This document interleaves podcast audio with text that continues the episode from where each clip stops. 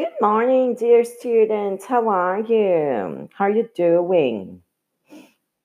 I'm recording this podcast to you. Um, I hope you like it. And today we're going to talk about something that is so present in our lives, especially nowadays, that we cannot go out and that we've been doing everything online even shopping. We don't do a, we don't go out for shopping anymore. You unless you go to the supermarket, but you can order your groceries nowadays.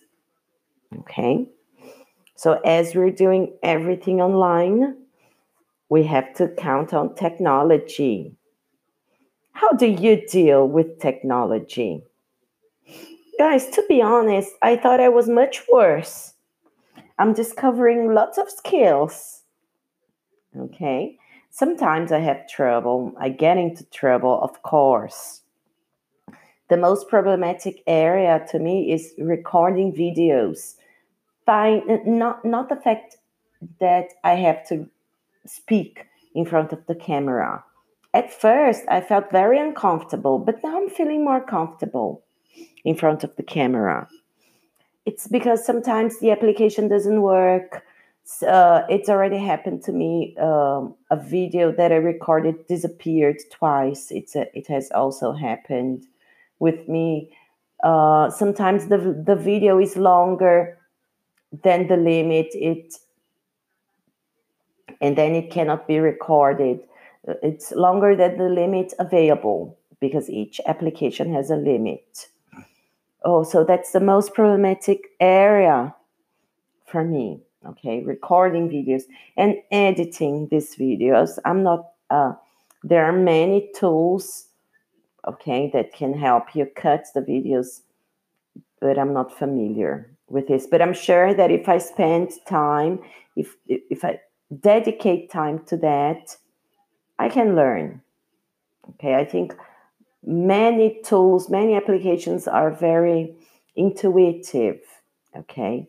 And then uh, with them, you start doing something, and then something leads to uh, something else.